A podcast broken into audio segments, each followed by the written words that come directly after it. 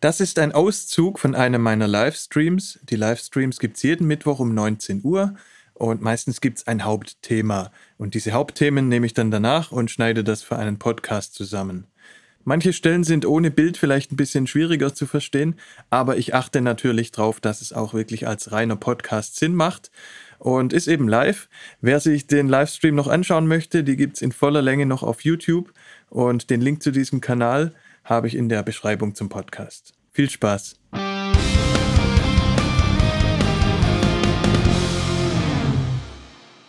Ich leg direkt einfach mal los. Es gibt, ihr kennt mich, ne? Ich bereite mich immer ziemlich vor auf die ganzen Themen. Da gehen teilweise jahrelang Sachen, über die ich nachdenke, kommen dann zusammen in so einem Stream.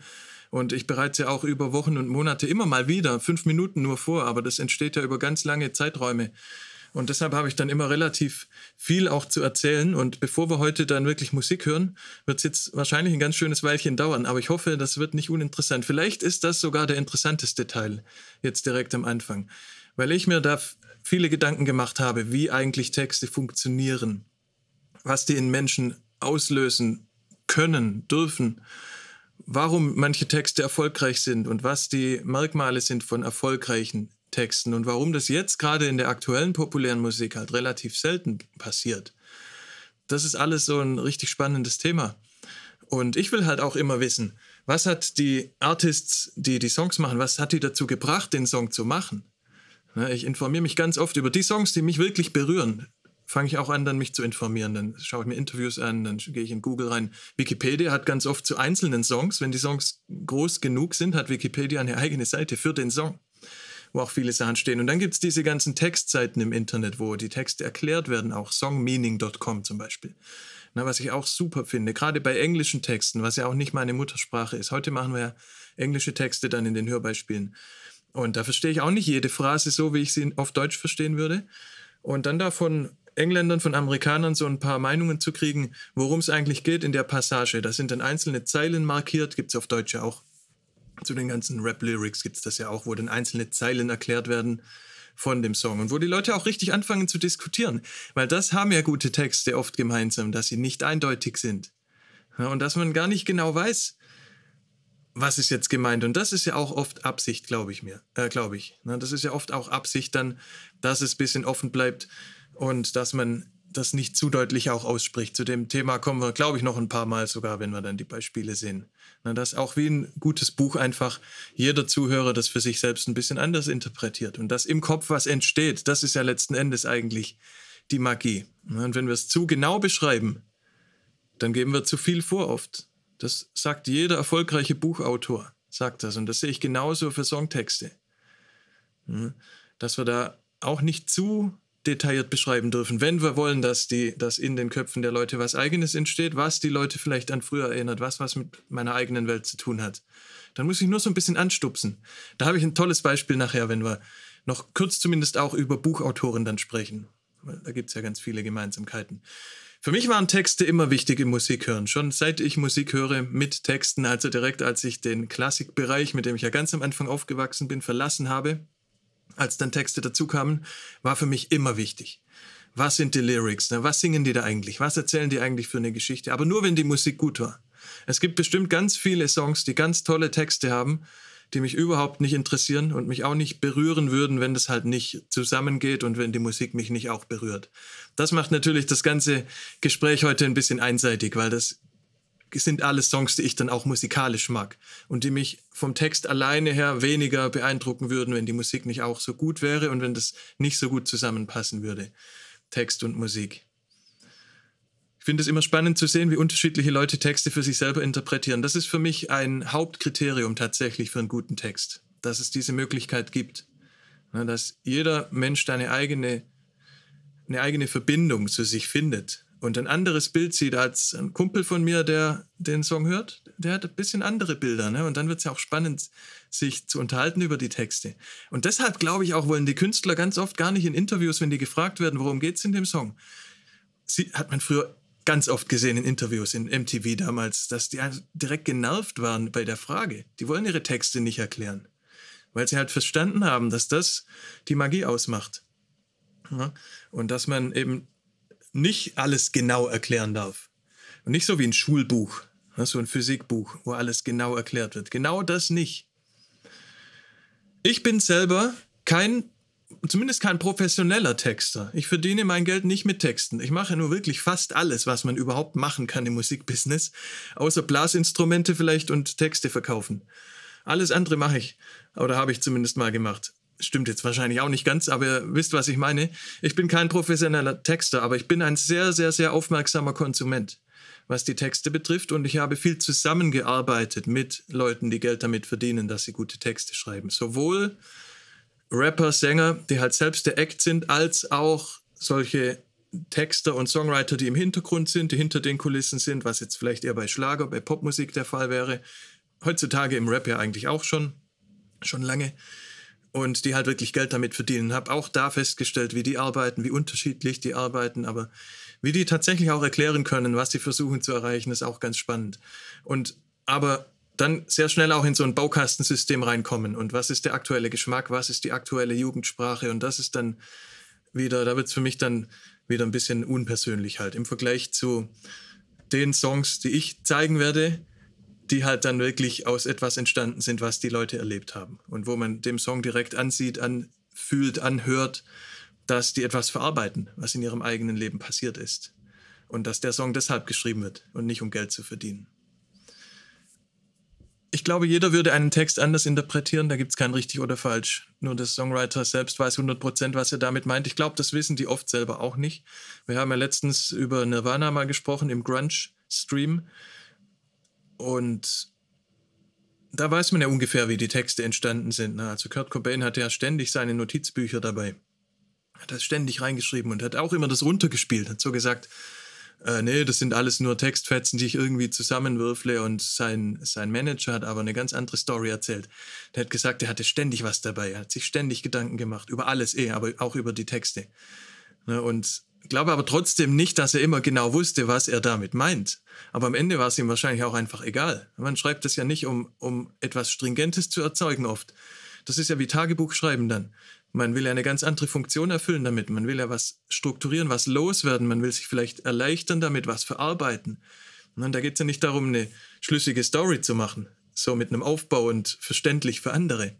Das ist ja bei ganz vielen Künstlern eben nicht der Fall. Das wäre vielleicht wie heute Texte entstehen, ne, die halt so nach Lehrbuch zusammengestrickt werden, was total schade ist.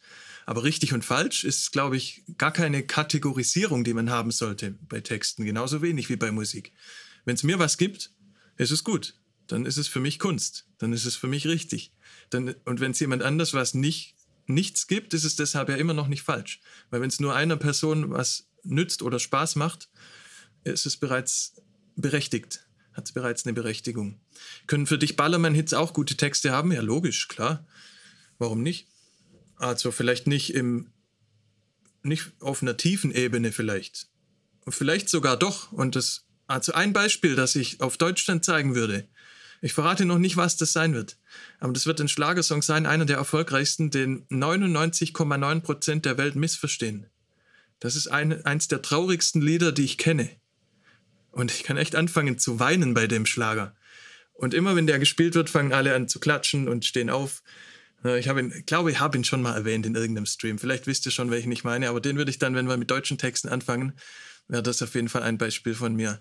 Deshalb Ballermann, ich glaube nicht, dass das so an die Musikrichtung gekoppelt ist. Also überwiegend wahrscheinlich schon. Ich denke, wenn ich jetzt Ballermann-Hits machen würde beruflich, würde es mir irgendwann so langweilig werden, dass ich da unauffällig gute Texte reinschmuggeln würde. Vielleicht sogar. Na, weil die singen ja alle den Refrain mit und was du in der Strophe machst, ist komplett egal. Ist ja wie in den Charts eigentlich. Da kannst du eigentlich so aus Liebhaberei könnte man da schon was reinschmuggeln in die Strophen, was tiefsinniges. Wäre eigentlich eine gute Challenge. Aber ich wüsste jetzt keinen Ballermann-Hit, wo ich den, den ich wegen des Textes mag. Also so, so oft passiert es dann wahrscheinlich doch nicht. Raff hat krasse Texte mit tiefer Bedeutung. Ja, Raff ist halt auch so ein Typ, ne, der sich die ganze Zeit Gedanken macht über die Welt und über alles und über Sachen, die passieren. Also das Gehirn von diesem Menschen schläft ja auch nicht der ist ja auch ständig am Planen, am Hinterfragen und am Nachdenken und und das also ich habe ja viel Zeit mit ihm verbracht im, im Tourbus und sonst zwischen den Konzerten die ganze Zeit und das so würde ich ihn schon beschreiben.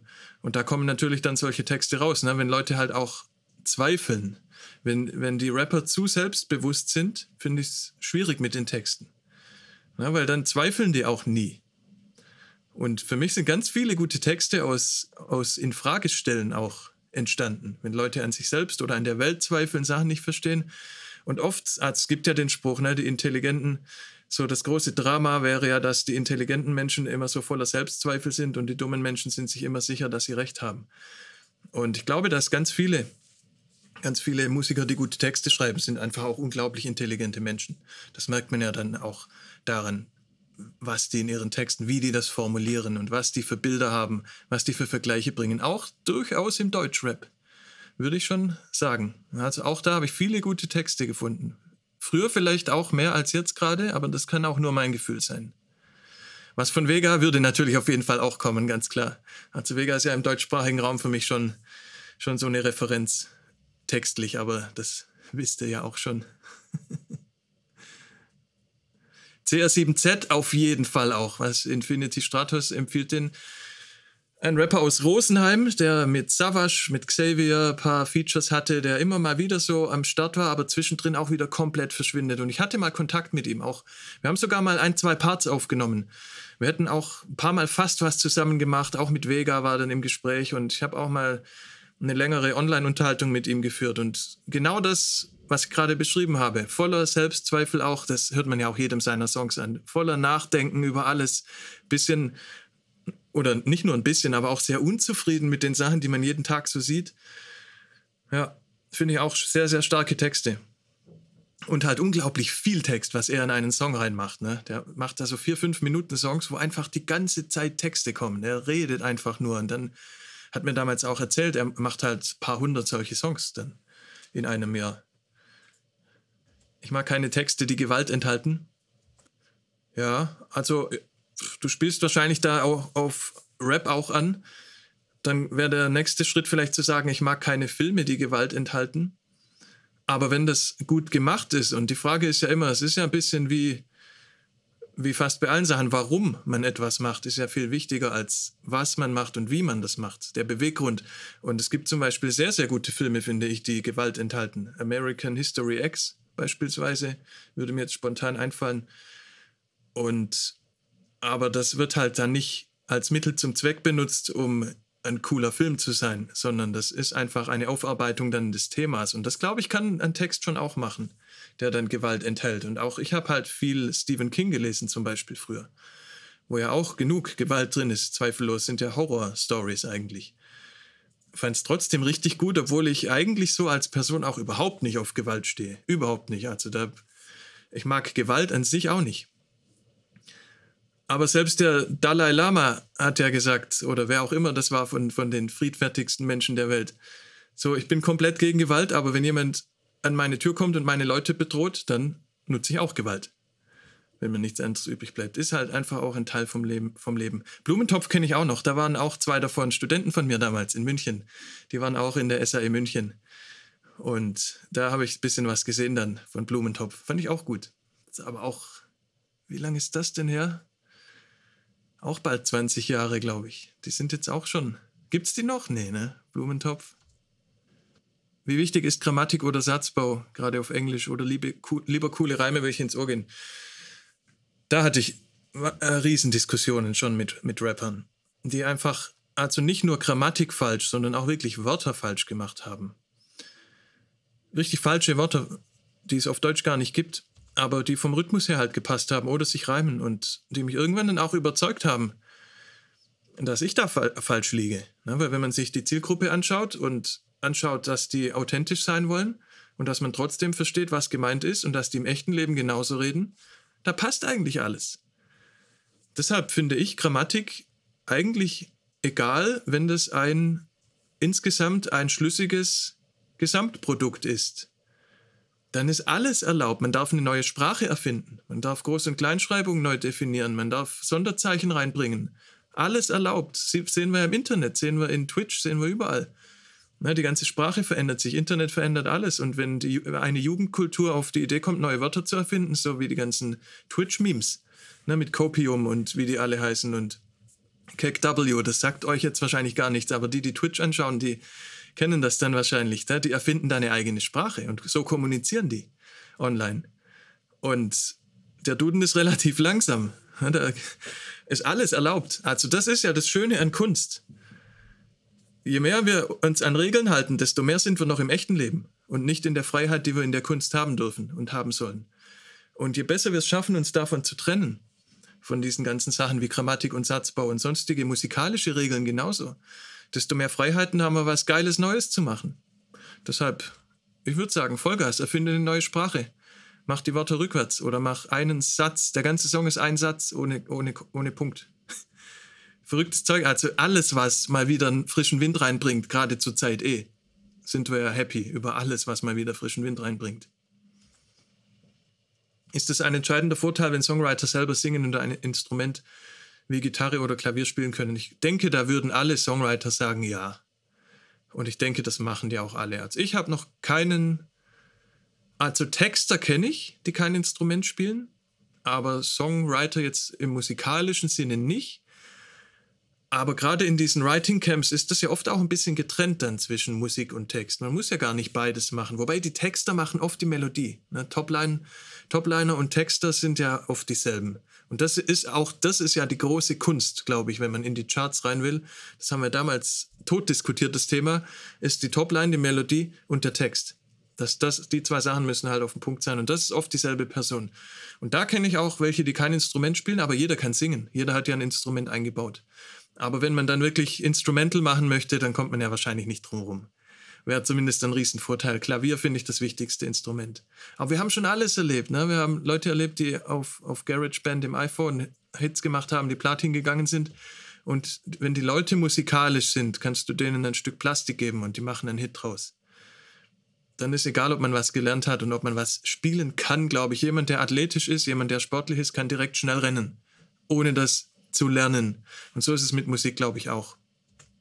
Viele haben es einfach eingebaut und wir üben dann die ganze Zeit und kommen da nicht mal ansatzweise ran, finden es dann doof. Ich mag Songs, die halt eine Geschichte erzählen, vielleicht sogar, muss nicht unbedingt sein. Also viele Songs beschreiben ja auch nur eine Situation oder beschreiben ein Gefühl. Aber manche Songs, die ich mag, erzählen auch eine Geschichte wirklich. Haben so eine Handlung, so einen Aufbau wirklich, fast wie eine Dramaturgie, wie eine Kurzgeschichte eigentlich. So, die nehmen einen richtig mit. So ein Song entfaltet sich dann, der kann einen überraschen, der kann einen enttäuschen, da können verschiedene Stadien durchlaufen werden in dem Song, da können verschiedene Emotionen stattfinden. Und einer meiner größten Kritikpunkte an der aktuellen Musik ist ja, dass nur eine Stimmung erzeugt wird in einem Song. Na, da wird eine Stimmung erzeugt, die wird drei Minuten lang aufrechterhalten. Das geht vielleicht mal musikalisch dann runter, dann geht es wieder hoch, dann hört der Beat auf, dann setzt er wieder ein. Es gibt schon eine Steigerung, aber es gibt immer nur dasselbe Stimmungsbild. Der Song erzeugt eine Stimmung drei Minuten lang und dann ist der zu Ende. Und ich kenne halt von früher noch acht, die sieben, acht Minuten Songs von Queen oder was, die ihr bestimmt auch noch kennt. Und selbst bei den drei Minuten Songs, die ich von früher jetzt mehr kenne als von jetzt, wurde einem halt eine Geschichte erzählt und wurde man durch so, ein, durch so eine Emotionskette mitgenommen quasi. Also man war am Schluss in einem anderen Zustand als am Anfang vom Song. Und bei der aktuellen Musik bin ich nach zehn Sekunden in einer Stimmung und das kann auch gut gemacht sein. Aber nach drei Minuten, wenn das vorbei ist, bin ich genau in derselben Stimmung. Und das ist für mich halt dann kein richtiger Text im Sinne von, von Lyrik, Lyrics. Na, das ist dann halt das ist halt dann diese zusammengebaute Musik, die wir so gerade in den Charts haben. Das ist dann wie, wir haben es mal, ich habe es mal verglichen mit wie Fast Food statt echtem Essen. Oder wie Pornos anschauen statt echten Sex zu haben. Oder wie Social Media statt mit echten Menschen zu tun zu haben. Das passt hervorragend in die Zeit. Also es ist, ich verstehe schon, warum das in den Charts ist und warum das funktioniert. Das ist schon irgendwie zeitgemäß. Aber das ist nicht, was wir heute machen und in den weiteren Streams, falls wir welche machen, über Texte. Heute schauen wir mal in die 90er rein. Das ist alte Musik, zweifellos. Aber damals waren das halt lyrische Texte, häufiger noch, auch in den Charts. Und von da kenne ich halt auch die meisten Songs. Und ich werde ein paar Songs vorspielen. Depeche Mode mit People Are People. Der Text wird leider in 100 Jahren noch aktuell sein. Ja, Beatles auch, Stones, ne? oder Beatles vielleicht eher noch. John Lennon auch Texte immer noch brandaktuell. Die Menschheit ändert sich ja auch nicht. Das ist ja auch so eine Kunst. Ne? Wer einen Text schreibt über Menschen statt über Sachen, der ist immer aktuell. weil das Einzige, was wir ändern, ist ja, wie wir unsere Triebe ausleben und wie wir vielleicht drüber sprechen und Forschung und alles. Und vielleicht werden wir im Laufe der Jahrhunderte immer ein bisschen weniger rassistisch und ein bisschen weniger frauenfeindlich und alles geht schon in eine gute Richtung. Aber Menschen grundlegend ändern sich ja nicht. Zumindest nicht in einem Zeitraum, der relevant wäre. Deshalb Texte über Menschen. Wir lesen ja auch noch Bücher über Menschen, die 2000 Jahre alt sind. Und wenn man jetzt so die ganz alten Klassiker wie zumindest Teile der Bibel nicht komplett falsch interpretiert, ist das ja auch noch brandaktuell. Oder andere spirituelle Bücher, die danach geschrieben wurden. Ich frage mich oder habe mich gefragt, wie schaffen es manche Leute, egal ob das jetzt Songs sind oder Bücher, wie schafft man es, so schlagkräftig zu sein, dass man in wenigen Zeilen Menschen richtig abholt, Menschen richtig beeindrucken kann, in fünf Zeilen meinetwegen. Und da wird jetzt für, jed für jeden von euch wird jetzt ein anderes Beispiel funktionieren. Aber ich erzähle euch jetzt mal ein Beispiel einfach, das für mich funktioniert. Vielleicht beeindruckt euch das jetzt komplett überhaupt gar nicht. Das ist okay. Aber ihr werdet wahrscheinlich verstehen, warum, warum das mich beeindruckt oder warum das viele Menschen beeindruckt. Das ist nämlich aus einem Buch. Das ist, glaube ich, ein Buch, das ich auch noch nie gezeigt habe. Anthony de Mello sagt euch wahrscheinlich nichts. The Song of the Bird. Das ist relativ spirituell, jetzt auch für meine Verhältnisse insbesondere. Das ist ein Pfarrer, glaube ich sogar. Sowas würde ich normalerweise niemals lesen. Aber der erzählt halt auch oder schreibt halt auch kritisch über Kirche. Ne, weil Religion und Kirche sind ja zwei Sachen. Und Pfarrer zu sein heißt ja nicht, dass man den aktuellen Zustand der Kirche unterstützt. Der lebt auch nicht mehr. Und der hat, ich, ich gebe euch nur mal ein Beispiel. Der hat mal so eine Story dann, ich weiß nicht, ob das auch in dem Buch war, über, den, äh, über seine Kritik an der Kirche.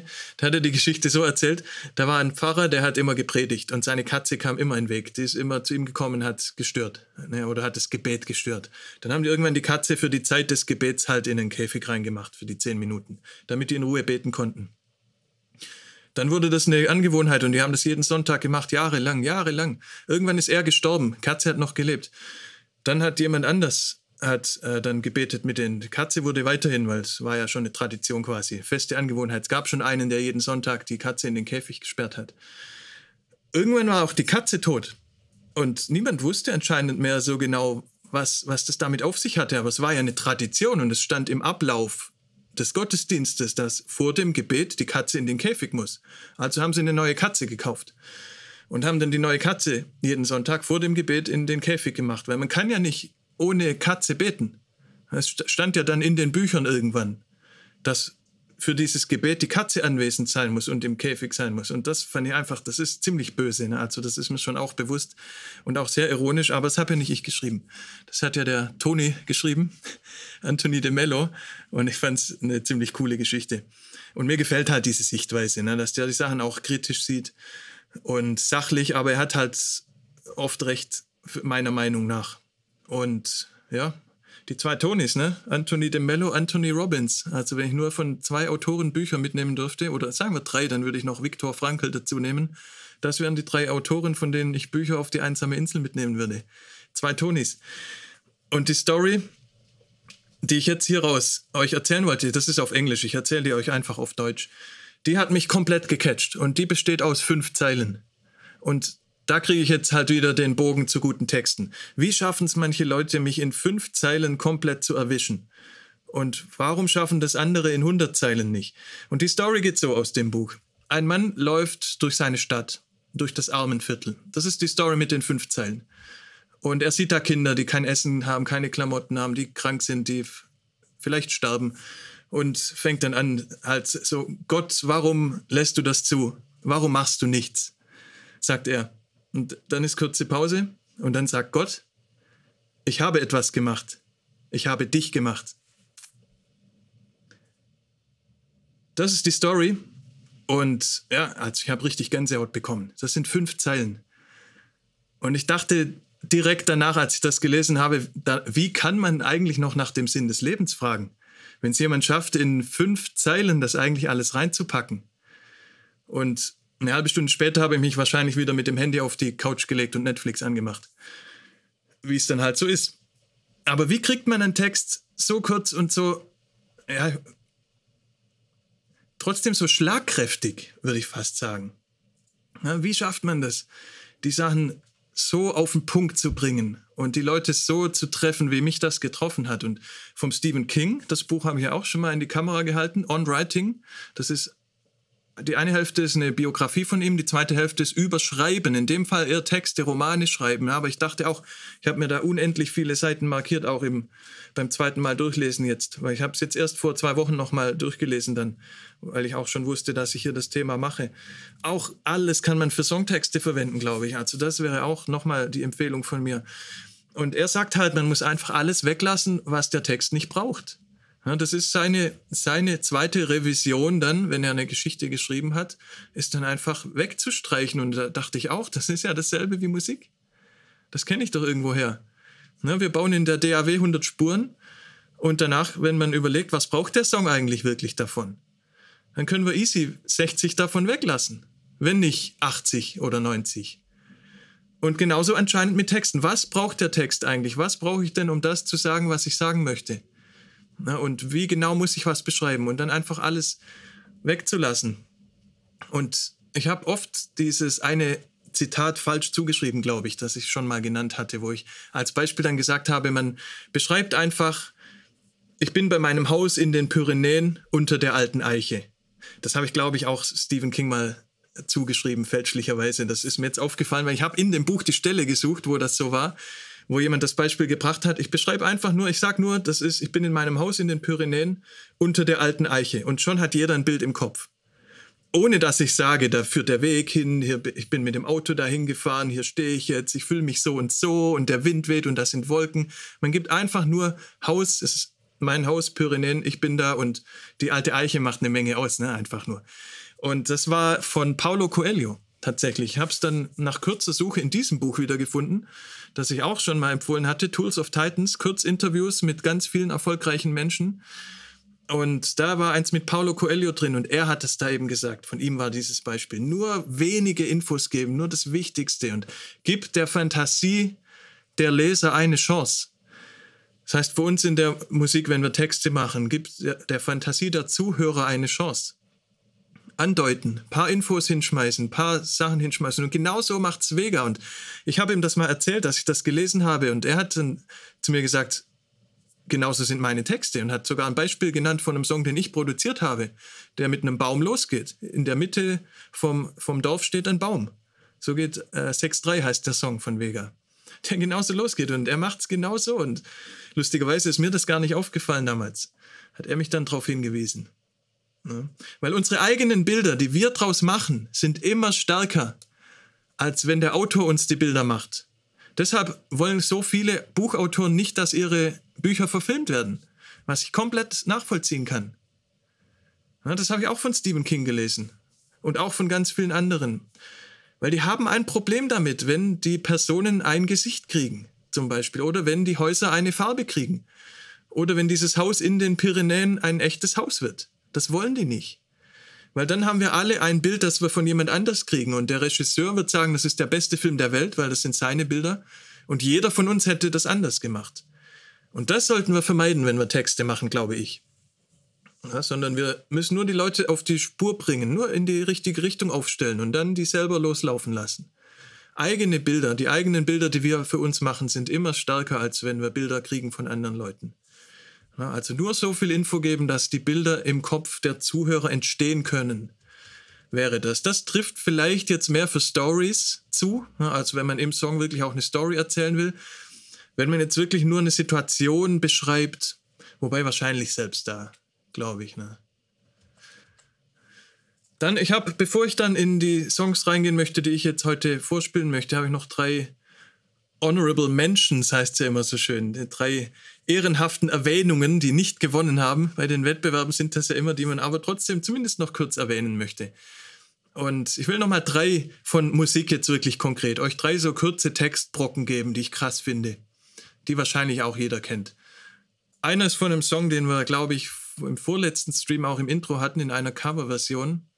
Imagine von John Lennon. Die Coverversion war von A Perfect Circle. Und die Textzeile kennt ihr alle. Ich schreibe sie mal in den Chat rein. Imagine there's no countries. It isn't hard to do, nothing to kill or die for and no religion too. Und das in Verbindung auch mit dieser harmonischen, friedvollen Musik, in der Originalversion zumindest von den Beatles oder von John Lennon. Die Coverversion von A Perfect Circle, die bringt sie in einen ganz anderen Kontext. Durch die Musik, durch das Video. Das finde ich brillant. Das habe ich ja vor, vor zwei Streams, glaube ich, schon gesagt. Aber auch die Originalversion, da finde ich die Textzeile ganz stark. Na, weil was da alles drin steckt, da stecken Vorwürfe ja richtig drin, dass Länder, so könnte man das zumindest verstehen, dass Länder vorrangig da sind, um Krieg, da, Krieg darum zu führen. So könnte man die Textzeile verstehen. Ne, nothing to kill or die for. Also wenn wir keine Länder mehr haben, haben wir nichts mehr, um, um zu töten und drum zu kämpfen. Das impliziert ja ein bisschen, dass Länder nur dazu da wären, um darum zu kämpfen. Und das ist ja schon eine ganze Gedankenwelt, über die man jetzt Tage und Wochen lang sprechen und auch streiten könnte. Und das packt er dann auch in eine Textzeile rein, ja, indem er diese Verbindung schafft zwischen, das sind Countries und was macht man damit? Warum gibt's die? In zehn Wörtern gesagt. Und der zweite Vorwurf ist dann halt auch Religion gehört da auch mit rein. Na, sagt er so in einem Nebensatz. And no religion too. Hängt er da noch hinten dran. Und da kommt gleich ein zweiter Riesenvorwurf mit hinten dran noch in Richtung Religion. Und das alles in einem Satz drin. Das ist krass, oder?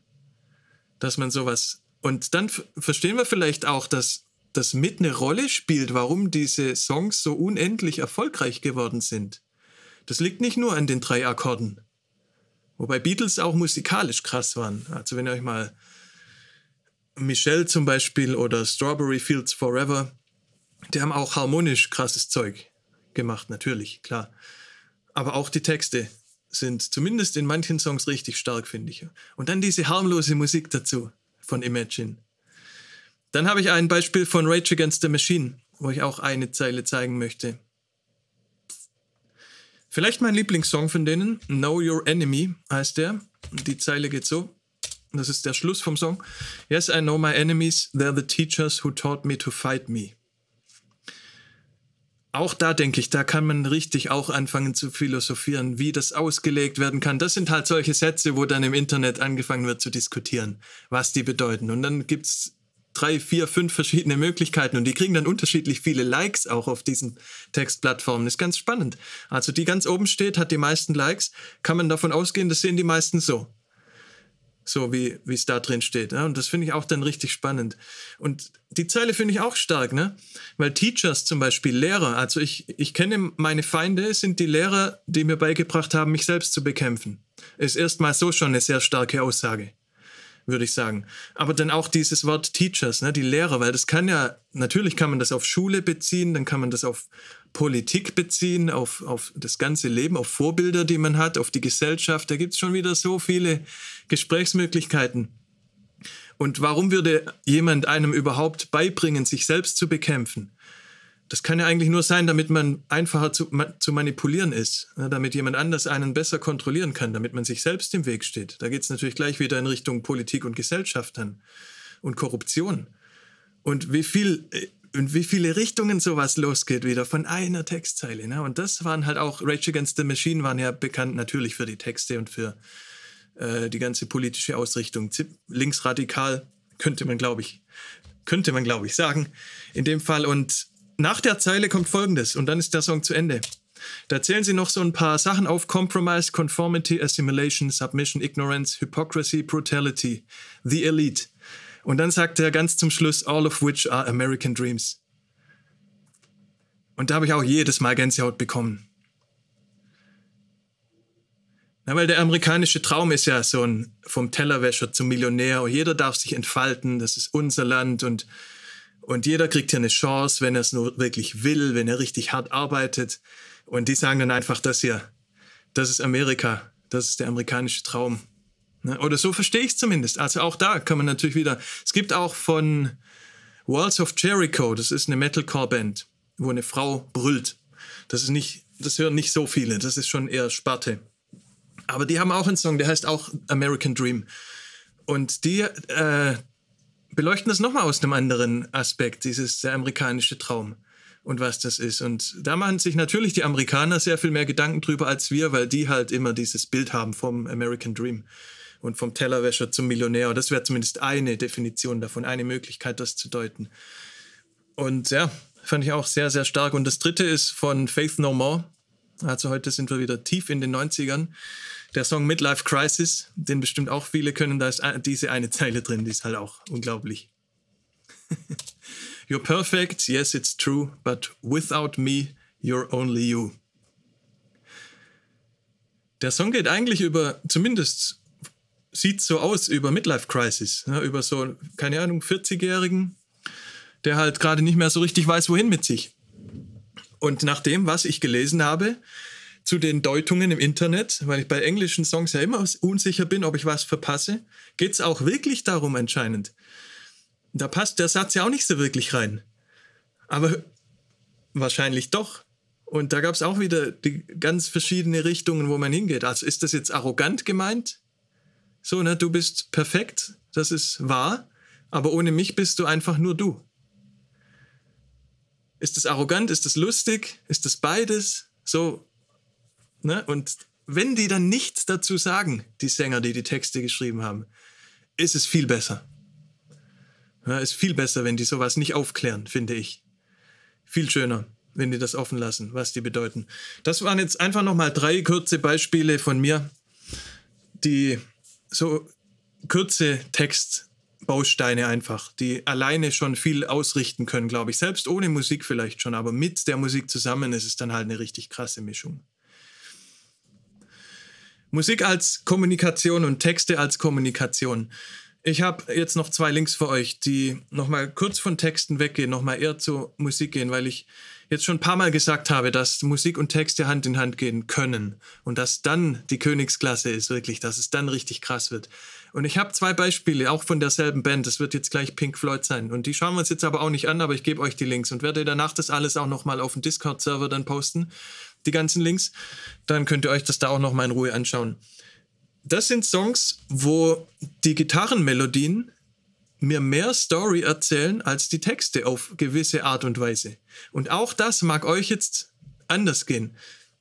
Aber im ersten Link, das ist der Song Comfortably Numb von The Wall von Pink Floyd und der Song ist, glaube ich, älter als ich. Also da geht es jetzt auch nicht darum, dass das bei mir nostalgisch irgendwie zu tun hätte. Ich habe den Song auch nicht so oft gehört früher. Ich war kein riesen Pink Floyd-Fan damals. Ich bin jetzt letztens halt, ich glaube, YouTube hat mir den einfach vorgeschlagen, wo ja immer wieder mal Goldstücke dabei sind. Und da ist hinten das ein, eins der berühmtesten Gitarren-Soli der Welt.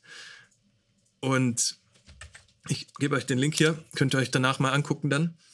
Das Gitarrensolo, das, der Song hat zwei Gitarrensoli, auch völlig undenkbar heute. Ne? Das ist das zweite Gitarrensolo, das am Ende. Das ist auch in jeder Top 10 Gitarrensoli aller Zeiten ist das irgendwo zu finden. Der Link hier ist die beste Version meiner Meinung nach, wo er es am besten gespielt hat. Ich habe mir einige Konzerte angeschaut von dem Song, einige Live Auftritte von YouTube angeschaut und das finde ich nicht vom Mix her, nicht vom Sound, aber vom Solo, wie er spielt, finde ich die Version am besten, die ich euch hier gegeben habe. Und mir, mir kam da so ein Vergleich mit einer, mit der sechsten Sinfonie von Tchaikovsky. Das ist mein Lieblingsstück in der Klassik, der vierte Satz der letzte Satz, eigentlich auch der, das letzte, was Tchaikovsky überhaupt geschrieben hat, bevor der gestorben ist. Ende 18., Ende 19. Jahrhundert ist er gestorben und hat vorher noch die sechste Symphonie zu Ende geschrieben und der vierte Satz, der letzte Satz ist so sein Abschiedswerk quasi, hört man auch richtig. Also das ist ziemlich düster, das zieht einen richtig runter, aber ich finde es halt unglaublich gut. Und damals habe ich mir auch ganz viele CDs gekauft von diesem Stück und habe die beste gesucht. Und manche waren mir ein bisschen zu schnell, weil BPM gibt es ja nicht in der Klassik. Da steht Allegro oder, oder Largo dran. Da kriegt man so einen ungefähren Tempobereich und der Dirigent entscheidet den Rest. Und manche waren mir dann zu schnell. Dann gab es eine Stelle, wo ich so einen Ton der Oboe ganz wichtig fand. Und wenn der nicht gut hörbar war, war die Version für mich raus. Ja, also wie weit man da ins Detail reingeht bei seiner Lieblingsmusik, ist unglaublich natürlich. Das geht euch mit euren Lieblingssongs wahrscheinlich genauso. Da kennt ihr jeden Ton irgendwann. Und so ging es mir dann irgendwann mit dem Gitarrensolo von Pink Floyd. Da gibt es eine Stelle, wo er mit dem Tremolo-Hebel so die Tonhöhe moduliert, ne, was äh, Gitarrensolo ist, passiert das ja ganz oft. Und den macht er jedes Mal ein kleines bisschen anders. Und in der Version finde ich es einfach perfekt und finde die generell perfekt. Und man sieht auch, dass die ganze Band Spaß hat. Die sind da schon ein bisschen älter, sind da schon, glaube ich, ein bisschen haben schon ein bisschen mehr Abstand auch von der ganzen Musikkarriere, weil der Grund für die damals The Wall zu schreiben, habe ich dann gelesen, als ich über den Song ein bisschen recherchiert habe, war Unzufriedenheit mit dem Publikum, weil die von kleineren Konzerten auf große Festivals dann gegangen sind, irgendwann 70er, 80er, keine Ahnung, wo die Leute hinten was anderes machen, die eine Hälfte ist besoffen, die hinten reden die ganze Zeit oder essen, machen, alle machen irgendwas und, und fast niemand hört richtig zu. Und da waren die richtig frustriert und haben da ganz viele Songs dann drüber geschrieben. Und ja, also das fand ich die beste Version. Und der zweite Song ist von Division Bell. Ist dieser hier. Und da kriege ich auch beim Gitarrensolo, das ist gar also die, das ist so eine liegende Gitarre, weiß jetzt gar nicht, wie das heißt, wo er dann drauf spielt, auch gegen Ende vom Song. Und ich kriege einfach an der Stelle von der Melodie mehr Gänsehaut als vom Gesang, obwohl ich den Text auch sehr gut finde bei dem Song der er kommuniziert zu mir, es ist ja derselbe, der singt und Gitarre spielt, er kommuniziert zu mir mehr über die Gitarre als über seine Stimme in den beiden Songs. Ich kriege mehr Gänsehaut und habe mehr das Gefühl, dass mir gerade eine Geschichte erzählt wird in den Gitarrenmelodien. Ist mir bei Guns N' Roses auch passiert damals sogar. Use Your Illusion Teil 1 und 2 war auch überhaupt kein Guns N' Roses Fan, aber die Gitarrenmelodien teilweise von Slash, die da drauf waren, da habe ich auch das Gefühl gehabt, der erzählt mir gerade was. Da ist eine Geschichte irgendwie. Es ist diffuser, als wenn es wirklich Text wäre. Ne? Man weiß jetzt nicht genau, was die Handlung ist oder kann nicht sagen, da ist ein Baum und da sind Berge. So, es ist nicht so konkret. Aber man merkt irgendwie, dass sich etwas in einem verändert, wenn man die Musik mag und wenn die Musik gut gemacht ist. Und dass man auch vielleicht nicht den Inhalt der Geschichte kennt, aber man merkt genau, dass man gerade mitgenommen wird auf so eine kleine Reise und dass einem was erzählt wird. Und das sind halt Weltstars aus dem Grund, glaube ich auch, weil die halt das schaffen, weil die das können. Und das geht genauso mit Melodie, das geht genauso mit einem Text, das geht mit jedem Instrument. Das ist die Magie der Musik, das ist die Magie von einem guten Text, dass man die Leute mitnehmen kann auf eine Reise. Und wir haben es bald geschafft mit, mit dem Theorieteil. ich habe noch zwei äh, Theorien tatsächlich, auch noch mal eine von Paulo Coelho äh, ich habe vorhin gar nicht gesagt, wer das ist, aber wisst ihr wahrscheinlich eh, ne? Einer der berühmtesten brasilianischen Autoren, der hat ja auch Millionen Bücher, also der hat, glaube ich, der hat, glaube ich, einfach alle Bücher verkauft. Alle, die er hatte. Bei ihm hat wahrscheinlich irgendwann die Bank angerufen und hat gesagt, wir können jetzt nicht mehr, das Konto ist voll. Paolo, sorry, du kannst keine Bücher mehr verkaufen, das Konto ist voll. Es geht kein Geld mehr drauf. Einer der erfolgreichsten Autoren der kompletten Geschichte. Und der hat gesagt, es gibt nur vier Stories. Es gibt die Liebe, Liebesgeschichte zwischen zwei Leuten, es gibt Liebesgeschichte zwischen drei Leuten, so das Beziehungsdreieck. Es gibt den Kampf um Macht und es gibt die Reise. Das ist alles. Er hat gesagt, jedes Buch, das ihr im Laden findet, hat mit einer dieser vier Stories zu tun. Das sind die Archetypen, sagt man ja dann dazu. Es gibt nur vier Stories. Und ich kann euch das Zitat auch mal reinpasten. Konto ist voll, genau. Das wären die vier Stories, von denen er spricht und es gibt eine andere Theorie. In Wikipedia kann ich euch die mal zeigen. Die fand ich auch interessant, kennt man auch vom Film. Die sieht so aus, dass es sieben Geschichten gäbe. Seven Basic Plots, Why We Tell Stories. Und das seht ihr hier direkt in der Überschrift. Also für den Podcast lese ich es mal schnell vor. Erstens die Überwindung des Monsters, zweitens vom Tellerwäscher zum Millionär, da haben wir es schon wieder, vom Bettler zum König, drittens das Streben oder die Mission, viertens Reise und Rückkehr, fünftens die Komödie, sechstens die Tragödie, siebtens die Wiedergeburt. Also fand ich auch interessant, ne? Die, die Theorie mit den sieben Stories. Und dann gibt es halt aus der Musik die Theorie, es gibt eh nur eine Story. Einfach, alles sind Liebeslieder. 99% sind Liebeslieder das kann man schon so vereinfachen, weil Liebe, Emotionen, alles hat mit Emotionen zu tun. Selbst wenn ich einen aggressiven Straßenrap-Song mache, ist das dann die Liebe zu meiner Stadt oder die Liebe zu meinen Leuten oder die Liebe zu meinen Werten, weshalb ich dann rausgehe, jemand aufs Maul haue. Das könnte man immer noch als Liebesstory hinstellen, alles. Aber es ist schon bei vielen erfolgreichen Songs, könnte man schon sagen, das sind am Ende Liebeslieder. Ne? Und nochmal eine andere Betrachtungsweise wäre, es gibt, es gibt nur eine Story gut gegen böse. Das habe ich auch schon gelesen. Ich glaube, was das für uns bedeutet, wenn wir Texte schreiben wollen, heißt es einfach, wir müssen inhaltlich überhaupt nicht versuchen, das Rad neu zu erfinden. Überhaupt nicht, im Gegenteil. Inhaltlich ist alles schon gesagt. Es gibt, sei es jetzt vier Stories, sieben Stories oder eines, völlig egal. Es ist alles unterhalb von zehn. Aber es sind immer dieselben Plots, wie in den Filmen halt auch. Immer dieselben Geschichten, die erzählt werden. Was wir machen müssen in der Musik, ist halt einfach das gut zu erzählen. Wir müssen das gut erzählen. Wir müssen das schaffen, dass die Leute sich damit identifizieren und dass wir in denen was auslösen. Und das schaffen wir nicht mit einem neuen Inhalt. Also ich habe ganz viele Demos zugeschickt gekriegt von Songs. In den letzten zwei Jahren hunderte, wirklich. Und habe mir auch die angehört. Und ganz oft war ein Kritikpunkt von mir, das ist zu viel schon da gewesen. Das ist zu viel zusammengeklaut aus anderen Songs, die erfolgreich sind, egal ob musikalisch oder textlich. Und man muss einfach auf dasselbe Thema eine neue Perspektive finden oder eine neue Art und Weise finden, das zu erzählen.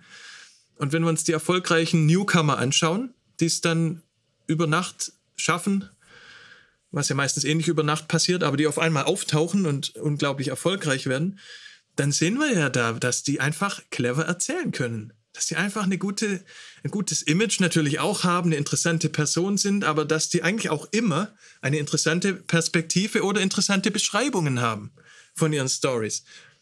Und auch das muss man haben, um jetzt auf dem Schulhof als Deutschrapper erfolgreich zu sein. Es ist nicht so, dass die Leute nichts können, die in den Charts auf Platz 1 sind die ganze Zeit. Das ist halt vielleicht musikalisch nicht, nicht sehr beständig oder vielleicht auch gar nicht wertvoll musikalisch, aber das ist ja auch gar nicht der Anspruch. Aber für die Zielgruppe, die die haben, bringen die was Neues. Sonst würden die keine Stars werden. Sonst würden die Leute das nicht kaufen, weil auch da gibt es tausend im Angebot. Ja, also mehr als in jeder anderen Musikrichtung gibt es Angebot in den erfolgreichen Musikrichtungen.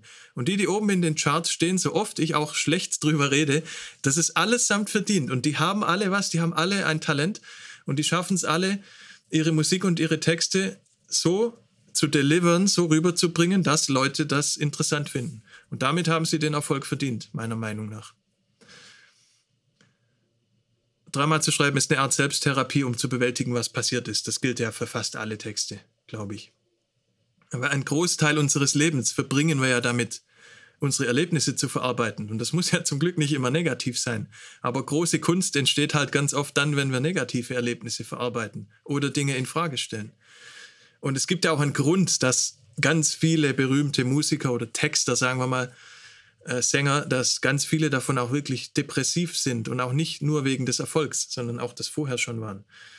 Und dass leider ja diese Verbindung da ist zwischen, zwischen Kunst und Depression oder zwischen Kunst und persönlichen Problemen und nicht klarkommen mit dieser Welt. Und das halt dann in Kunst auszuleben. Und das ist ganz oft Kunst, die anderen Menschen dann auch was gibt. und im Grunge-Stream 90er haben wir ja gesehen, dass vier von fünf, vier von den fünf erfolgreichsten Grunge-Sängern haben sich umgebracht. Alle außer Eddie Vedder von Pearl Jam, die anderen vier sind tot. Selbstmord bzw. Überdosis, was ja am Ende dasselbe ist. Ja, gute Überleitung, weil was sagen denn die Sänger selbst? Also ich habe vorhin schon gesagt, dass, dass die Sänger selbst gar nicht wollen, dass man da zu sehr analysiert. Und ich habe das Beispiel schon gebracht, das hatte ich aus dem Buch hier. Das ist von ähm, Danny Goldberg, war der Manager von Nirvana. Und von ihm ist dieses Zitat, das ich vorhin gesagt habe. Ne? Ich kann es euch mal schnell zeigen. Das sieht so aus. Wenn es um seine Texte ging, spielte Kurt ihre Bedeutung, Kurt sag ich schon, spielte Kurt ihre Bedeutung meist herunter. Er sagte, er hätte kleine Gedichtfragmente gesammelt und sie in letzter Minute zusammengesetzt. Manchmal behauptete er sogar, dass er selbst nicht wusste, was sie bedeuten sollten. Ich glaubte ihm kein Wort davon. Wenn ich bei Kurt vorbeischaute, lagen stets mehrere Notizbücher in seiner Nähe. Er überarbeitete seine Texte mit derselben Intensität, die er auch auf die Aufnahmen der Musik verwandte. Ihn ärgerte wohl die Vorstellung, dass er eine poetische Kunstform mal eben auf die Schnelle erklären könnte. Wenn er einen Journalisten sympathisch fand, konnte es allerdings sein, dass er doch etwas mehr ins Detail ging und so weiter. also er hat ganz oft, und das habe ich auch gesehen, die Interviews sind ja noch alle in YouTube, er hat das ganz oft runtergespielt. Ne? Und man merkt halt auch, wenn ihm dann die Leute nicht sympathisch waren, die die Interviews geführt haben. Aber ein paar Mal hat er dann doch was dazu gesagt. Und hier der, der Danny Goldberg, der das Buch geschrieben hat, der Manager für Nirvana, der hat auch gesagt, er glaubt, dass bei Smells Like Teen Spirit der Text ganz entscheidend dafür war, dass das ein Hit wurde.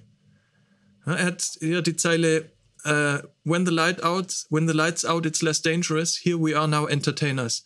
Die Zeile hat er konkret genannt sogar. Er hat gesagt, wegen dieser Textzeile, ah, die Textzeile sei zu einem gewissen Teil dafür verantwortlich, dass der Song so extrem erfolgreich wurde. Ja, und das ist auch der erste Song, der mir einfällt bei dem Song. Ja, der erste Text, die erste Textzeile, die mir einfällt bei dem Song und geht wahrscheinlich allen so. Und die singt jeder immer mit. Die kann jeder mitgrölen. Was auch immer die bedeutet, das ist halt wieder das Faszinierende daran. Ich weiß gar nicht, was er damit sagen will, aber irgendwas scheint die Textzeile doch zu treffen. Bei fast allen Leuten damals und heute noch. Der Song ist heute noch fast genauso erfolgreich. Einer der erfolgreichsten Songs der Welt.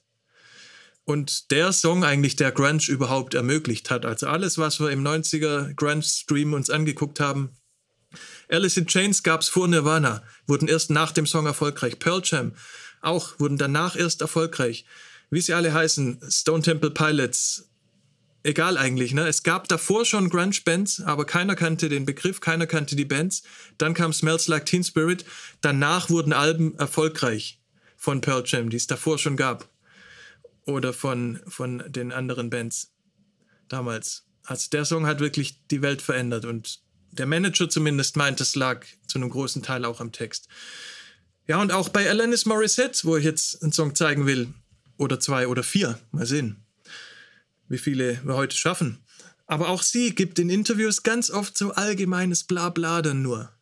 Und ich bin fast froh, dass sie es macht. Sie will auch nicht unhöflich sein, denn sie gibt schon eine Antwort, wenn sie gefragt wird, was der Song bedeutet. Aber das ist eigentlich das, was man als erstes denken würde, dass er bedeutet. Und sie weiß, das lesen eh nur Leute, die keine wirklich, also das lesen halt schon auch wirkliche Fans, aber die wirklichen Fans checken vielleicht, dass da noch ein bisschen mehr dahinter steckt. Und wenn in irgendeiner Zeitschrift, die ganz viele lesen, sie halt ein Interview gibt, weil es die Marketingkampagne verlangt, will sie da nicht irgendwie zu viel sagen. Hatte ich so den Eindruck. Und ja, bei ganz vielen Bands, ganz viele Bands haben das in Interviews so gehandhabt. Oder einfach Bullshit erzählt, ne, das ins Lächerliche gezogen. Man will ja, glaube ich, auch nicht als Künstler, wenn man wirklich sein Herz in die Songs reinlegt und seine tiefsten Gefühle der Welt offenbart, schon krass genug.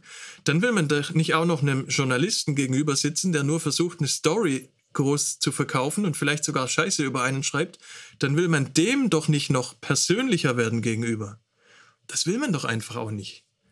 Glaube ich. Also da endet ja irgendwann dann wahrscheinlich auch so der Wille, sich noch nackter zu machen, als man es in der Musik schon macht. Eigentlich sollte die, die Musik vielleicht der nackteste Moment sein von den Leuten und nicht im Interview dann noch nachfragen, was der Text bedeutet. Eigentlich fast schon ein bisschen unhöflich.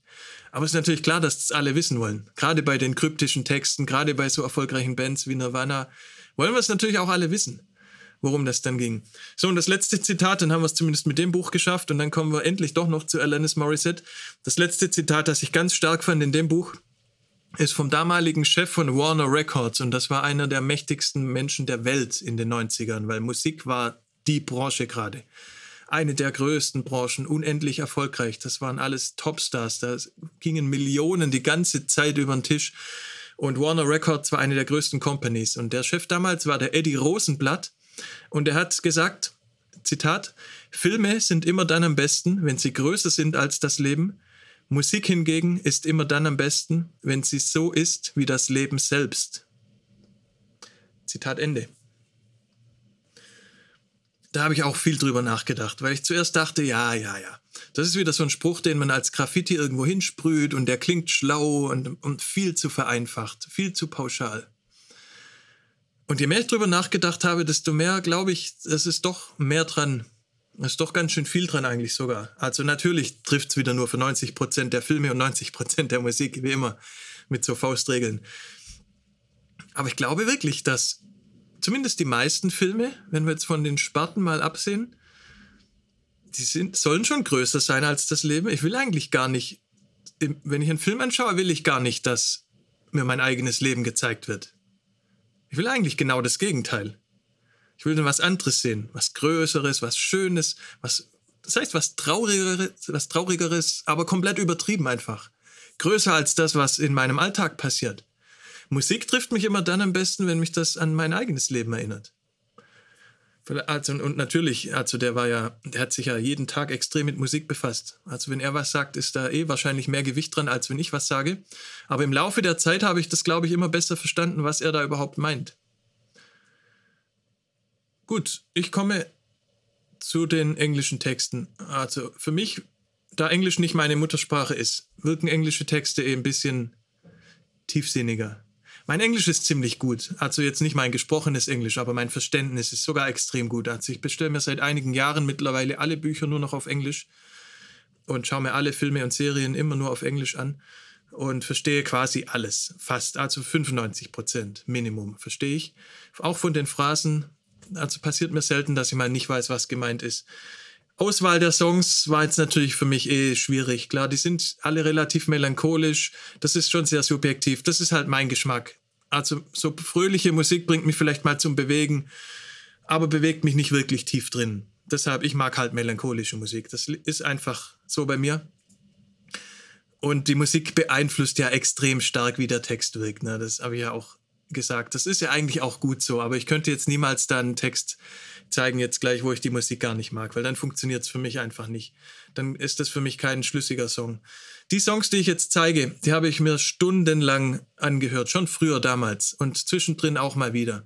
Und habe mir jetzt letztens nochmal beim Laufen, samstags in meiner großen Runde, habe ich mir die auch oft nochmal hintereinander angehört, die Songs. Habe nochmal überlegt, nochmal versucht zu analysieren, auch mit Abstand, vielleicht teilweise sogar von ein paar Jahren möglicherweise. Abstand überlegt, warum mich diese Texte so damals schon angesprochen haben und das jetzt immer noch tun. Und mein Vorschlag, was ihr jetzt machen könnt, wenn ihr Interesse habt, selber Texte zu schreiben oder generell Songs zu schreiben, pickt euch einfach mal einen jetzt aus. Ich weiß nicht, ich würde jetzt vielleicht sogar tatsächlich nur noch einen oder zwei heute zeigen. Und weil dann können wir ein bisschen ausführlicher die anderen beiden machen. Ich habe vier Songs dabei. Aber bevor wir die jetzt alle heute reinpressen, würde ich fast vorschlagen, wir haben jetzt heute die Einleitung geschafft. Oder ich mache jetzt vielleicht noch einen Song, vielleicht zwei. Und dann schieben wir einfach nächste Woche wieder einen Stream ein. Dann mache ich übernächsten Mittwoch die Bücher, mache nächste Woche die zwei restlichen Songs oder die drei restlichen Songs. Ganz in Ruhe. Machen wir da mal eine Stunde oder sowas. Ja, weil dann haben wir keinen Stress und ihr könnt bis dahin die Songs euch auch schon mal anhören. Das kann ja auch nicht schaden. Und dann nehmt ihr euch einen von diesen vier Songs, die ich vorschlage, dann kriegt ihr einfach auch mal eine andere Perspektive, wenn das nicht euer Lieblingssong ist, sondern ich erzähle euch, warum der mich flasht, warum ich den Text gut finde und dazu nehmt ihr euch dann einen von euren Lieblingssongs. Dann packt ihr euch die zwei Songs auf euer Telefon und hört die im Loop draußen, macht einen Spaziergang, hört die beiden Songs 10, 20, 30 Mal an und schreibt danach einen Song. Das wäre mein Vorschlag und ich bin sehr gespannt, was passiert, ob das klappt. Und ich macht dann einfach mit. Sich einfach mal inspirieren lassen. Ne? Wenn man mal einen ruhigen Tag hat, einfach mal wirken lassen. Und wenn, wenn ich so einen Song zehnmal anhöre, an, an einer Stelle kriege ich beim zehnten Mal noch Gänsehaut. Na, beim ersten Mal kriege ich die ganze Zeit Gänsehaut vielleicht. An einer Stelle beim zehnten Mal noch. Dann weiß ich, die Stelle muss ich mir genauer anschauen. Na, die Stelle ist krass. Also ich finde es interessant an der Idee, dass ihr halt zwei Perspektiven zusammenkommen lasst. Dass ihr einen von meinen Songs nehmt und einen von euren Songs. Und dass ihr dann so ein ganz anderes Bild vielleicht kriegt. Ist jetzt erstmal nur eine Theorie, aber wir können es ja testen. Alanis Morissette, von der ich heute die Songs zeige, die war 21, als ihr erstes Album rauskam. Und ihr kennt bestimmt Jacked Little Pill hieß das, ihr kennt bestimmt die Songs, selbst wenn euch die Namen jetzt nicht sagen, da war Hand in My Pocket drauf, You Learn, Head Over Feet, Ironic war vielleicht der größte Hit, You Ought to Know war ein Riesenhit auch, das Album hat sich mehr als 30 Millionen Mal verkauft, dann bis, keine Ahnung, bis Ende der 90er oder sowas. Sie hat Grammys hier und da, Preise überall. Bester Rocksong, also das war so Indie.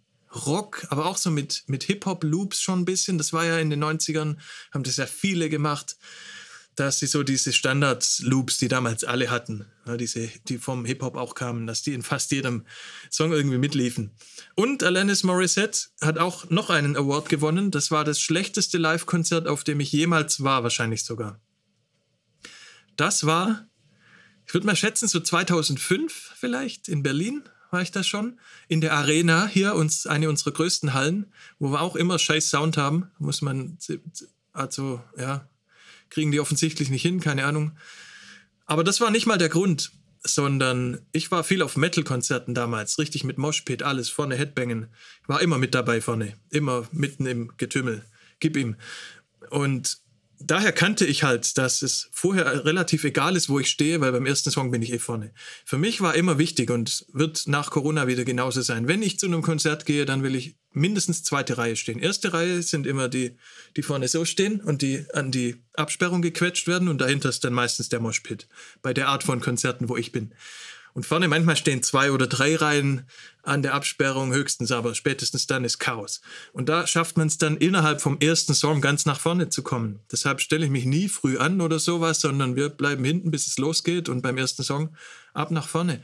Und bei Alanis Morissette stand ich dann halt auch so hintere Hälfte irgendwo. Dann scheiß Sound erstmal hilft natürlich auch nicht. Und dann dachte ich so beim zweiten Song irgendwie, ich will jetzt mal nach vorne, ich will mir die Band angucken, ich will sie angucken, ich will das Gesicht von den Leuten sehen, wenn die die Songs performen. Ja, ich will sehen, was mit den Leuten passiert, wenn die ihre Songs singen. Ob da was passiert, sonst kann ich es mir im Fernsehen angucken. Ich will immer vorne sein. Und die haben nie angefangen zu hüpfen natürlich, ne? weil das ist ja eher gemächliche Musik. Und dann dachte ich, okay, ich probiere es jetzt einfach trotzdem mal, bin an einer Person vorbei, so einen Meter nach vorne, wurde direkt angesprochen. Ich sehe nichts mehr bin halt auch 1,88 und dachte, okay, keine Chance. Also muss ich jetzt hinten bleiben. Stand dann da die ganze Zeit und kam nicht nach vorne. Konzert war scheiße. Ich war viel zu weit hinten. Die Songs wirken auch gar nicht so. Also live hat es auch überhaupt nicht gewirkt auf mich. Vielleicht, weil ich schon eh ein bisschen abgefuckt war, weil der Sound schlecht war. Auf der, ich habe auch noch dann, wurde auch noch beim Schwarzfahren erwischt, davor in der U-Bahn auch noch mal 40 Euro weg oder was das damals war, 30 Euro. Also der ganze Tag war komisch. Aber das war für mich auch einfach ein Beispiel. Es gibt Musik, die funktioniert live besser. Das ist fast alle Musik meiner Meinung nach. Aber offensichtlich gibt es auch Musik, die funktioniert auf CD besser. Alanis Morissette ist für mich Zuhörmusik. Das ist für mich Musik, da habe ich Kopfhörer auf, da sitze ich in Ruhe irgendwo, ohne Störung und höre zu. Das ist für mich nichts, wo ich in tausend Menschen drinstehen will und vorne ist eine Lichtshow. Jede andere meiner Lieblingsbands, würde ich sagen, ist mir live lieber. Oder Lieblingsmusik. Das war eine Ausnahme. Das ist für mich Zuhörmusik, zu Hause, für mich alleine. Wusste ich vorher gar nicht, dass es sowas gibt. Hätte ich vorher bezweifelt, dass es sowas für mich gibt. Verraten nicht die Metal Insiders. Haben alle wieder vergessen, bis es wieder Konzerte gibt mit Watte ausstopfen zur, Sicher zur, Sicherheit gegen die Rangelei. Ja, blaue Flecken hatten wir schon. Also ich bin halt auch, ich bin groß. Ne? Ich kriege immer, wenn die Crowdsurfer von hinten kommen, wenn die von hinten wieder nach vorne gehen und um vorne dann im Bühnengraben abgeworfen zu werden, da kriege ich immer alles ab, weil ich die nicht sehe. Das heißt, ich bücke mich nicht rechtzeitig und ich stehe halt über den anderen, weil ich größer bin, kriege immer alles. Also Nackenschmerzen waren immer am Start, aber die hat man vom Headbangen ja eigentlich eh. Gehört alles dazu. Und immer wenn ich die gesehen habe, so ein bisschen aus dem Augenwinkel, habe ich mich unter die anderen geduckt. Fair wie ich bin, um natürlich dann gar nichts abzukriegen. Und ich hatte Schuhe, so, solche Schuhe vom Bau irgendwie, vorne mit einer Stahlkappe drin. Weil die Zehen, die kriegen natürlich eine Menge ab, da vorne. Ja, also da bin ich ziemlich, da bin ich gut drin, Profi drin. Und dann noch acht Jahre Kampfsport dazu, dann ist man schon ready. Dann hält man das aus, da vorne. Ja, unser Sänger, wir hatten ja auch, unser Sänger ist mal äh, ins Publikum gesprungen und wurde auch nicht richtig aufgefangen und ist dann auch mit der Stirn auf dem Boden gelandet. Hat auch das restliche Konzert, glaube ich, bisschen im Nebel dann erlebt. Mir fällt es generell schwer, mich auf Texte zu konzentrieren, wenn ich in einer Masse bin. Ja, da wollte ich mich, ich wollte mich gar nicht so auf die Texte kannte ich ja eh von den Songs, die mich interessieren. Ich wollte jetzt nicht so die Texte verstehen. Das dafür wäre live eh immer das Falsche, glaube ich. Aber ich wollte zumindest schön so zuhören einfach und den, mitkriegen, was, wie sie selber das so findet, die Songs zu performen. Ja, und also für mich die vier Songs, die ich jetzt zeigen möchte von ihr oder heute und nächste Woche zeigen möchte, das sind für mich textlich Meisterwerke. Das kann ich einfach so sagen. Das könnten genauso gut Gedichte sein oder Kurzgeschichten. Und das Schöne ist, ich habe jetzt im, im, Wikipedia gesehen, ich kenne erst drei von neun Alben, die sie gemacht hat. Also ich habe nochmal sechs Alben, die ich mir durchhören kann, was da noch alles drauf ist, die ich noch sehen werde. Moin Dennis, guten Tag. Schön, dass du da bist. Ich habe hier eine äh, Kiste mit Biodynamikkram für dich. Ich melde mich bald bei dir. Zurück zum Thema. Die Texte von Alanis Morissette, sind oft tagebuchartig. Das ist so wie Briefe, die sie an ihre beste Freundin oder an ihren besten Freund schreibt. Das hat ganz viel so fast mit Prosa, fast ein Fließtext, wo man das Gefühl hat, das müsste sich eigentlich gar nicht reimen. Das könnte genauso als, wirklich als Geschichte funktionieren, als Auszug aus ihrem Tagebuch. Und ich habe die hat fast keine Zeile geschrieben, die in Songs von anderen Bands vorkommen. Wage ich zu behaupten, weil die hat so einen speziellen eigenen Stil. Wahrscheinlich so, wie sie einfach denkt. So schreibt sie es auf. Und alleine dadurch ist das schon auf einem Level authentisch, was ich seit Jahren nicht mehr in den Charts gesehen habe. Ja, weil keine Zeile, die sie in einem Song hat, sehe ich in irgendeinem anderen Song. Vielleicht mal eine Zeile zufällig oder so, aber das ist einfach Lyrik im wahrsten Sinne des Wortes. Da können wir Lyrics wirklich auf Deutsch übersetzen. Das ist für mich, für mich richtige, richtige Textkunst. Und ich spiele die Songs, den ersten Song, da gibt es nur eine Version, die anderen Songs spiele ich in der Unplugged-Version dann vom Unplugged-Konzert, hat sie auch gemacht, MTV Unplugged. Ist für mich besser gealtert, weil dieser Indie mit den Hip-Hop-Loops von damals, ich finde es schon immer noch geil, aber ich glaube, die würde sie heute würde sie heute anders aufnehmen, die Songs? Die Unplugged-Version vielleicht nicht. Die würde man heute wahrscheinlich noch genauso machen. Und die Stimme ist deutlicher zu verstehen. Also ich mag die Unplugged-Versionen meistens lieber, aber ich höre mir alle an. Ich habe von dem einen Song auch noch einen Remix von dem Joining You, der auch ganz berühmt war von ihr. Da gibt es insgesamt Minimum drei Versionen, die alle drei auf ihre Art krass sind. Also eh, wenn ich euch jetzt Songs vorspiele und was zu denen sage, ich habe die Songs über 100 Mal gehört und kann euch da jetzt beim ersten Mal hören, wird da ganz viel nicht passieren natürlich, was da jetzt bei mir passiert, wenn ihr die hört. Aber sucht euch einen aus, hört euch dann vielleicht den paar Mal an und schaut euch dann die Stelle im Stream nochmal an, wenn ich dann drüber rede. Ihr werdet bei, mit jedem Mal, dass ihr den Song gehört habt, werdet ihr mehr von dem vielleicht spüren, was ich dann erzähle und wie die auf mich wirken. Und ich würde mit einem anfangen, der relativ harmlos ist, würde ich fast schon sagen, aber das war halt einer ihrer größten Hits, glaube ich. Und mache da mal eben meine Session auf. Das war der You Ought to Know, wo Flea von Chili Peppers Bass gespielt hat in der Originalversion. Ich spiele jetzt aber die Unplugged-Version, aber hört euch die Originalversion auf jeden Fall auch an. Wenn Flea irgendwo Bass spielt, dann groovt es immer höllisch. Also da, könnt, da könnte man fast schon einen eigenen Stream drüber machen wie der das macht. Ich spiele euch den Song jetzt mal bis zum Refrain einfach vor, nur, ne, weil der ist nur zum Einstieg. Aber auch der, in dem sind auch schon krasse Textstellen drin. Ich habe euch hier mal den Text hingemacht. Studio One geht nicht kleiner als so. Das ist das kleinste Mögliche und ich muss hier rum navigieren. Deshalb habe ich den Text jetzt hier dazwischen gepackt, aber so geht es, glaube ich, ganz gut. Ihr kennt den Song bestimmt. Hat bestimmt jeder schon mal gehört. Das war ja einer ihrer Riesenhits. Und inhaltlich geht's, ist auch nicht schwierig rauszufinden.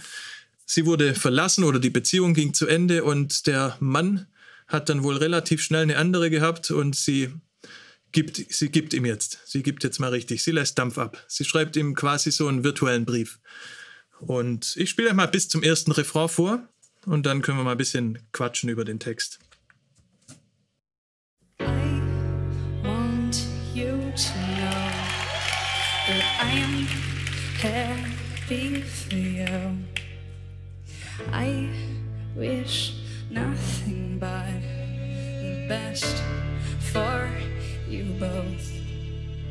An older version of me, is she perverted like me? Would she go down on you in a theater? Does she speak eloquently? And would she have your baby? I'm sure she'd make a really excellent mother. Cause the love that you gave that we made wasn't able to make it enough for you to reopen wide. No. Every time you speak her name, does she know how you told me told me till you died, till you died, but you're still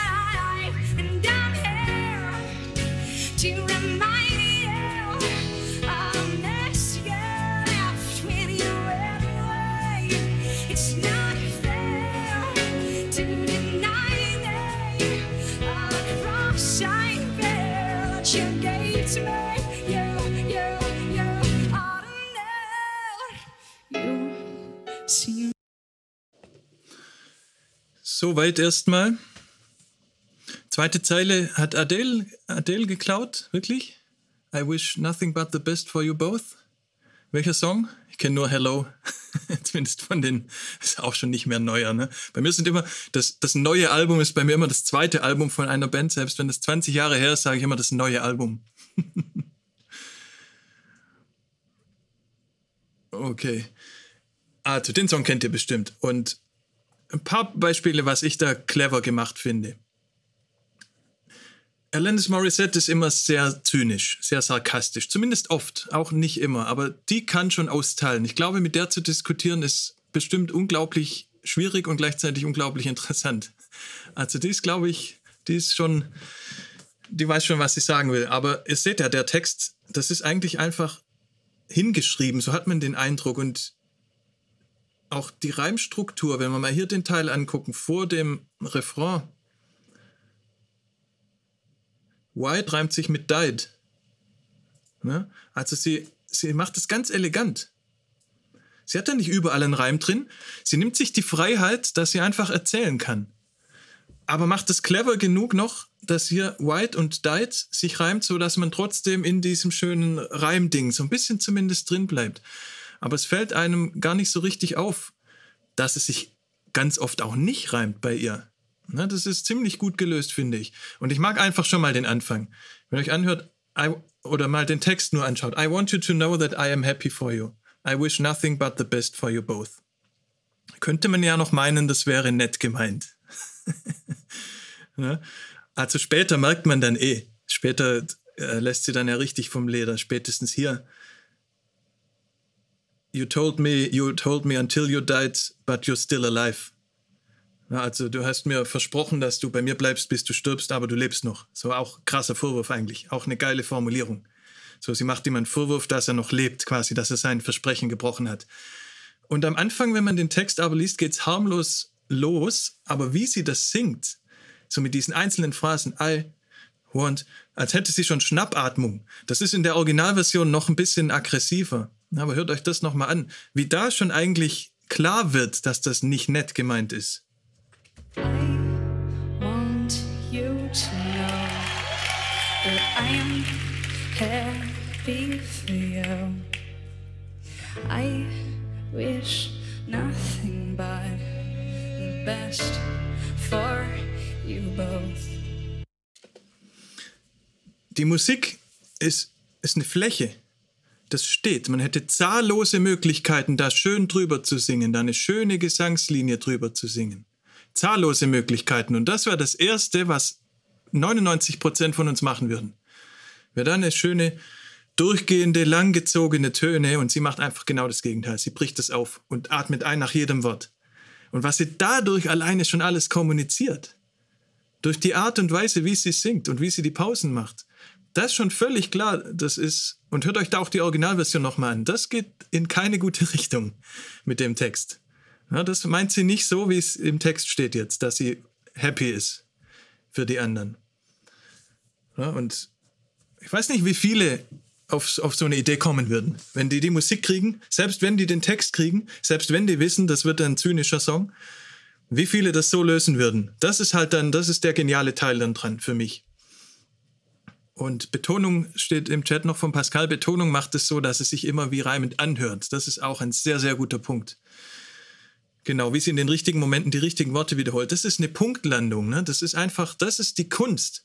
Da kann eine Silbe in der falschen Betonung, eine Silbe an der falschen Stelle. Und dann versteht man irgendwann, dass die Leute entweder einfach einen guten Moment hatten, aber auch nach dem, was man in den Interviews liest, eher auch, so wie wir hart dran arbeiten über Jahre hinweg, an so einem Song wochenlang dran sitzen können, bis jedes Wort an der richtigen Stelle sitzt. Und was ich hier auch beim Stephen King gelesen habe, früher, der hat ohne Computer angefangen zu schreiben, wie ja ganz viele damals. Die haben auf Schreibmaschinen solche dicken Bücher geschrieben und haben da eigentlich genau den gleichen Job gemacht dann in der zweiten und dritten Revision. Haben die das dann auf dieses Perfektionslevel gebracht mit Schreibmaschinen im Kopf das meiste mit Notizen. Die hatten nicht mal Word. Komplett verrückt. Kein Intro, sondern direkt auf den Punkt. Ja, auch ein sehr, sehr, sehr guter äh, Punkt vom Dennis. Sie fängt auch direkt an zu singen. Da gibt es keine Vorbereitung. Da geht es einfach direkt los. Sie will erzählen. Sie will nicht vorbereiten, sie will nicht irgendwie, sie will einfach das loswerden. Und wenn ihr im Text weiterschaut, na, ihr könnt euch den Song natürlich komplett nochmal anhören. Das ist alles in diesem, auch unten, wo sie dann, hier, die Zeile. It was a slap in the face how quickly I was replaced and are you thinking of me when you fuck her? reimt sich auch null.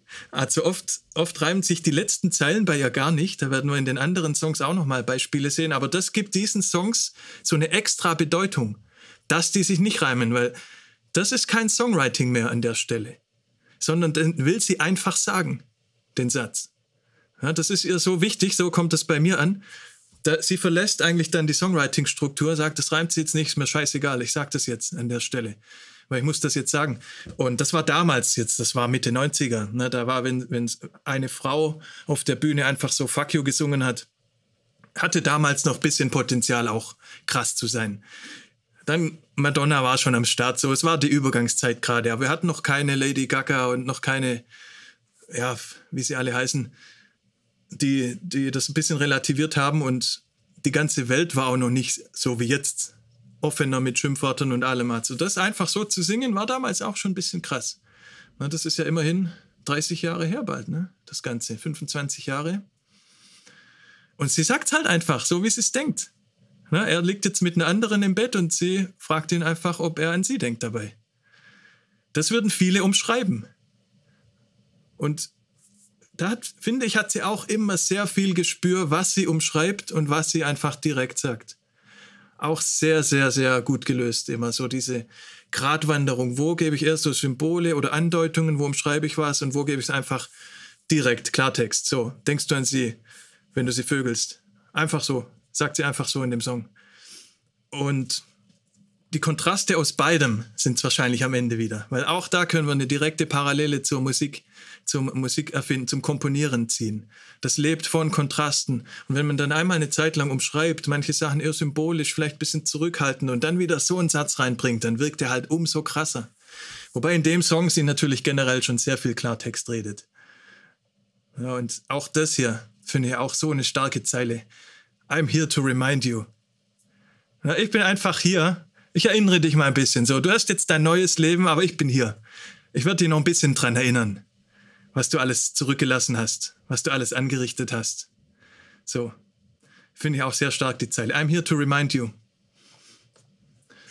Okay, Moment, ich schau mal eben, welche Stelle ich noch zeigen wollte. Na, ich glaube, bei dem Song war es das eigentlich schon, ja. Also den wollte ich zum Einstieg nehmen und bei den anderen drei, die ich habe, würde ich bisschen weiter noch reingehen. Da habe ich noch mehr Stellen im Text. Die würde ich euch dann auch ganz vorspielen. Und aber fast umso besser, dass ich jetzt mich mal wieder so verlabert habe, dass wir das dann nächste Woche machen, weil dann zeige ich euch jetzt, welche drei Songs das sind. Und dann könnt ihr euch die anhören bis nächste Woche und dann ist das Ganze wahrscheinlich noch besser. Der zweite, den ich zeigen werde, ist Joining You. Hört euch am besten beide Versionen an, die Originalversion und die Unplugged. Ich spiele nächste Woche dann die Unplugged-Versionen. Alles in Spotify. Dann I Was Hoping. Und der letzte You Owe Me Nothing. Das sind die drei Songs, die wir dann nächste Woche machen. Joining You, I Was Hoping und You Owe Me Nothing. Ja, und solltet ihr Bock drauf haben, dann, dass wir das weitermachen, über Texte zu sprechen, würde ich danach dann mal eine Runde deutsche Texte machen. Schlager, Hip-Hop. Einfach mal auch vielleicht drei, vier Songs die mich sehr äh, getroffen haben vom deutschsprachigen Raum, wäre dann der nächste Teil quasi. Ja, dann, also, sorry, dass es jetzt doch mehr Theorie war heute, aber ich glaube, es war interessant genug. Also, ich stehe komplett auf diese ganzen Überlegungen und dieses Nachdenken und Analysieren. Und eigentlich muss man gar nicht viel hören. Ne? Man könnte, das haben wir jetzt ein paar Mal gesehen heute, man kann über ein oder zwei Textzeilen, kann man eigentlich einen ganzen Tag reden, miteinander dann auch oder sogar alleine sich Gedanken machen. Und vielleicht ist das jetzt für heute erstmal die Hauptmessage, dass das der Fall ist. Und dass wir da einfach uns um einzelne Zeilen vielleicht erstmal nur kümmern, wenn wir Texte schreiben. Ein, zwei krasse Zeilen erstmal finden. Oder das auch so weit reduzieren, wie wir es mit der Musik häufig machen. Das seht ihr auch hier schon. Ich habe mir da einzelne Stellen schon markiert, die ich euch dann zeigen möchte. Wo auch die Musik dann wieder extrem gut mit dem Text zusammenspielt an manchen Stellen. Also das sind ja, sind nicht zu Unrecht manche meiner Lieblingssongs dann. Ja, cool. Also, dann machen wir es jetzt so. Wie gesagt, wir schieben nächste Woche nochmal einen extra Stream ein. Da gibt es dann die drei nächsten Songs. Dann schauen wir uns da in Ruhe die Texte an. Da haben wir dann Zeit dafür. Und in zwei Wochen geht es dann erstmal um Bücher. Was ist mit diesen ganzen schlauen Büchern, die ich da immer in die Kamera halte? Und was helfen Bücher überhaupt? Und wird wirklich weniger gelesen? Ist es schlimm, weniger zu lesen? Was ist mit Self-Help-Büchern? Helfen die wirklich? Selbsthilfebücher und Selbstverbesserungsbücher, die oft kritisiert werden. Was hat es damit auf sich? Das machen wir dann in zwei Wochen am Mittwoch. Dann haben wir ja, zwei interessante Sachen vor uns, glaube ich. In der Zwischenzeit, ihr habt den Link zum Discord-Server. Wenn es irgendwas gibt, ich schaue da immer mal rein. Also einmal am Tag bin ich da auf jeden Fall kurz drin. Werde auch von dem Stream hier morgen wahrscheinlich dann die ganzen Links da mal reinstellen nochmal. Dann habt ihr das alles und dann freue ich mich auf nächste Woche. Und wenn ihr wollt, am Sonntag auf dem Producer Network geht es dann wieder um Mixing und um Studios. Der technische Teil meiner Streaming-Tätigkeit. Auch da würde ich mich natürlich freuen, euch zu sehen. Freue mich schon auf den Bücherstream. Ja, ich auch. Ich stehe ja voll auf Bücher. Aber werden wir mal sehen, was da rauskommt. Bis bald und einen wundervollen Abend, wie immer. Tschüss.